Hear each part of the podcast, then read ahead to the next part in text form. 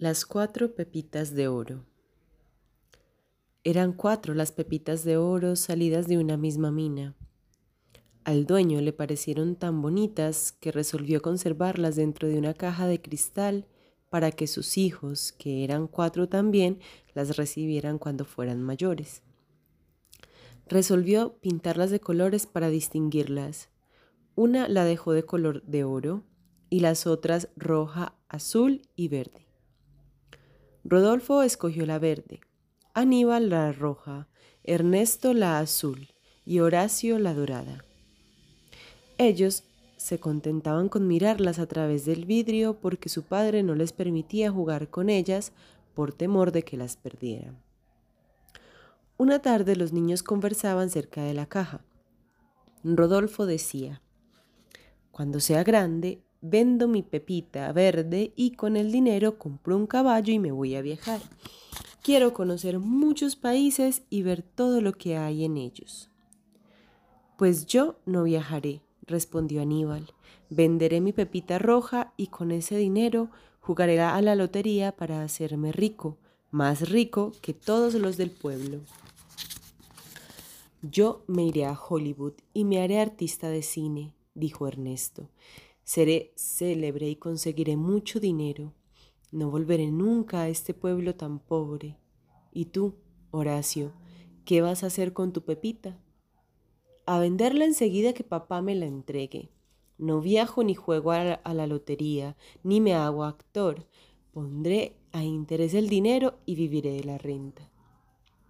Las cuatro pepitas oyeron en silencio y por la noche, cuando los niños dormían, conversaron largamente sobre el fin que les estaba destinado. Diz que venderme para jugar la lotería, compararme con un miserable billete. No, no lo consentiré.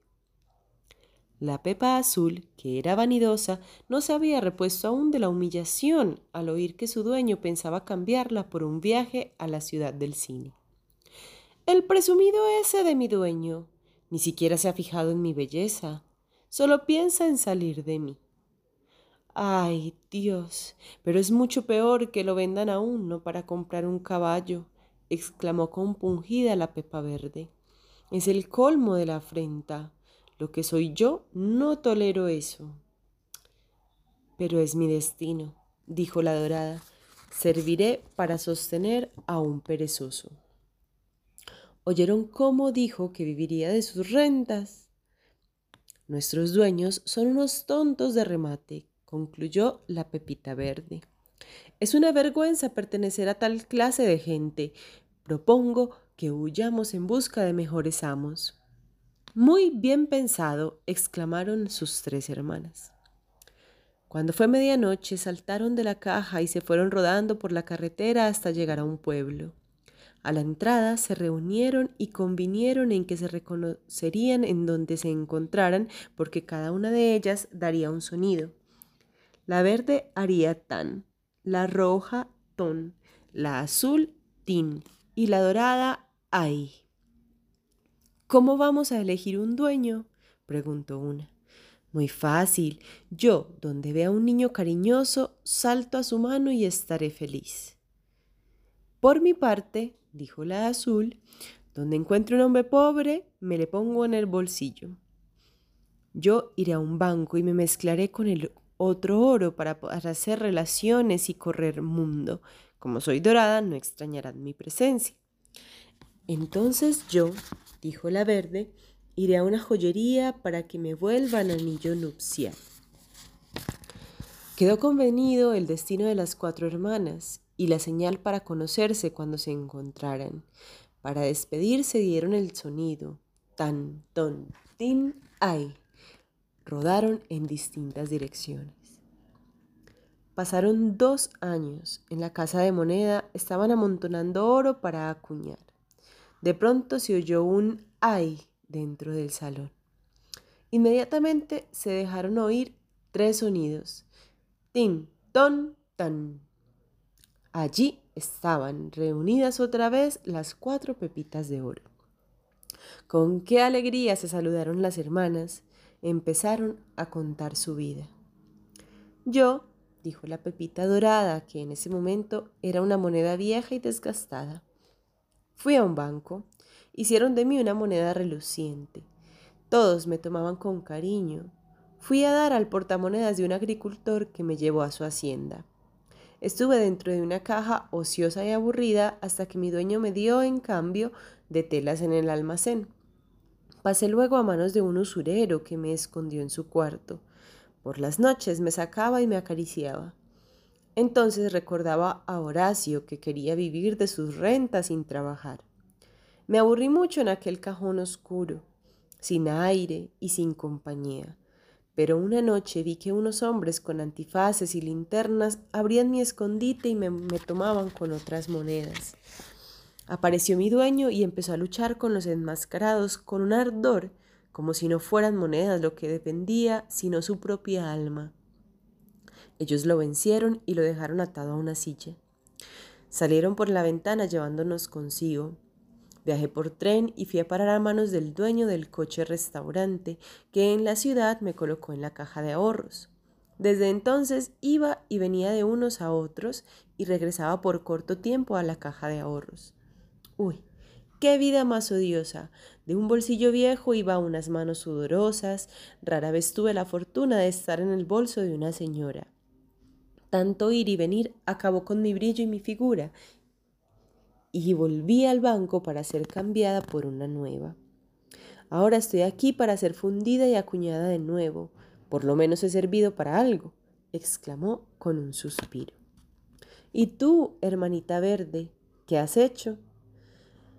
Cuando el joyero me vio, exclamó, ¡Qué raro! Oro verde. Nunca antes había visto nada igual. Me sometió a un tratamiento y pronto perdí mi color y quedé dorada. Me fundieron, me pasaron por una máquina hasta convertirme en un delgado cordón. Me dieron forma de aro y me pusieron en un estuche. Llegó mi pareja de novios. Cada uno me examinó, me dio vueltas y al fin ordenaron que me pusieran un nombre y una fecha.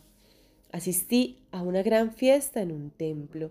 Creo que eso se llama una boda. Yo era uno de los personajes más importantes. Iba en unión de otro aro en un estuche de terciopelo azul que me hacía resaltar. El sacerdote me tomó con mucho cuidado y me colocó en el dedo de la dama. Qué mano tan suave y perfumada. Yo me esforcé en lucir y brillar. Después esas manos sufrieron mucho y yo siempre iba con ellas ya tuvieran fiebre o se cerraran con desesperación, lavaba al par de que ellas la ropa, iba al mercado, fregaba los pisos, acariciaba al amo o peinaba y vestía a los chicos. Pero me fui desluciendo como las manos de mi dueña y ya resultaba chico para su dedo. Sin pensar me vendió. El joyero me llevó al banco y aquí estoy para ser fundida. Pero qué interesante he vivido la vida del hogar. Casi me sentía como una persona. Mi suerte fue mucho más movida, dijo la Pepita Azul. Me fui a un parque y en un banco había un hombre dormido, con cara de enfermo. A saltos llegué hasta su bolsillo y me puse a esperar. Se despertó malhumorado, diciendo Ni siquiera un infeliz cigarrillo tengo. Mientras tanto, se llevó la mano al bolsillo y me palpó. Salí de la palma y se quedó mirándome con los ojos abiertos. ¿De dónde ha salido esta bolita azul? Alguno de mis hijos la puso allí, pero es, es de cristal como las otras con que juegan. ¿Y cómo pesa? Parece de hierro. Me sentí entonces muy ofendida de que me supusiera de un metal tan ordinario. Me llevó a su casa, que quedaba en un barrio miserable. Salieron a su encuentro tres niños flacos. ¿No traes desayuno, papá? Preguntó el mayorcito. No pude encontrar. Nadie me da trabajo. Los niños se pusieron a llorar sentaditos en la escalera. El papá trató de consolarlos, diciéndoles Aquí está una de vuestras bolas, la que me pusiste en el bolsillo. Ellos me miraron y exclamaron Qué linda Pepita. Pero nosotros no la conocíamos. Entonces, ¿quién la puso? Sería mamá. Yo tampoco fui, dijo saliendo del cuarto una mujer. Quedaron Todos admirados de mi color, de mi forma y de mi peso, me lavaron y me convertí en dorada. El padre me llevó a una joyería y dijeron que yo era de oro. Qué alegría la de aquel hombre, cómo me apretaba entre sus manos. Yo hubiera querido ser más grande para tener mayor precio. Ni qué decir ahí que en la tienda de la esquina me cambió por comestibles de toda clase y sin darme una mirada salió corriendo cargado de paquetes. Yo no estaba enojada con él, sino con el tendero. Lo había engañado miserablemente. Figuraos, le dio artículos por 15 pesos cuando yo valía por lo menos 500 pesos. Imposible soportar aquello. Salté del cajón, rodé por el piso y me escondí en un hueco de tablado. Allí permanecí hasta ayer cuando fueron a cambiar la madera y me hallaron. Tomé el mismo camino que vosotras para llegar hasta aquí. Mi historia es tan simple, suspiró la última, que aún era redonda y conservaba su color rojo. Yo no tuve aventuras como vosotras. He sido juguete de un niño. Me llevaba en su maletín entre cuadernos manchados, láminas, cuerdas, trompos y dulces. Unas veces estaba llena de miel por mi proximidad a los caramelos, otras de tierra cuando me hacía rodar por la tierra húmeda, y las más morada por la tinta que había en sus dedos. Pasaba meses olvidada entre un cajón mientras él jugaba dichoso con cosas sin valor. Volvía después a tomarme e iba al colegio con él. Asistía a sus clases y me aburría tanto como mi dueño. Lo acompañaba en el recreo, le hacía ganar en las apuestas al hoyuelo porque yo era pesada y acertaba siempre. A fuerza de andar entre niños me iba sintiendo niña también. Me encariñé con los chicos, gozaba con sus travesuras y estaba de parte de mi amo en las riñas. ¡Qué vida tan tranquila! Pero un día me echó a rodar y me extravié en la maleza. Si hubiera tenido voz, ¿cómo hubiera gritado? Quería regresar a donde el niño. Inútil todo. El agua, el sol, el frío y la noche me atormentaban. ¡Qué meses tan largos! Por fin llegaron los sembradores y en una paletada de tierra me elevé en los aires. Era de ver la cara de sorpresa de los peones. Me soplaban, me volvían, me estregaban contra los overoles. Algo en mí les llamó la atención porque me llevaron a una platería y allí fui cambiada por dinero. ¿Veis qué tan insignificante mi vida? Apenas alegré a un niño. Las cuatro pepitas dejaron oír su tin tan ton ahí y se dispusieron a esperar su siguiente destino.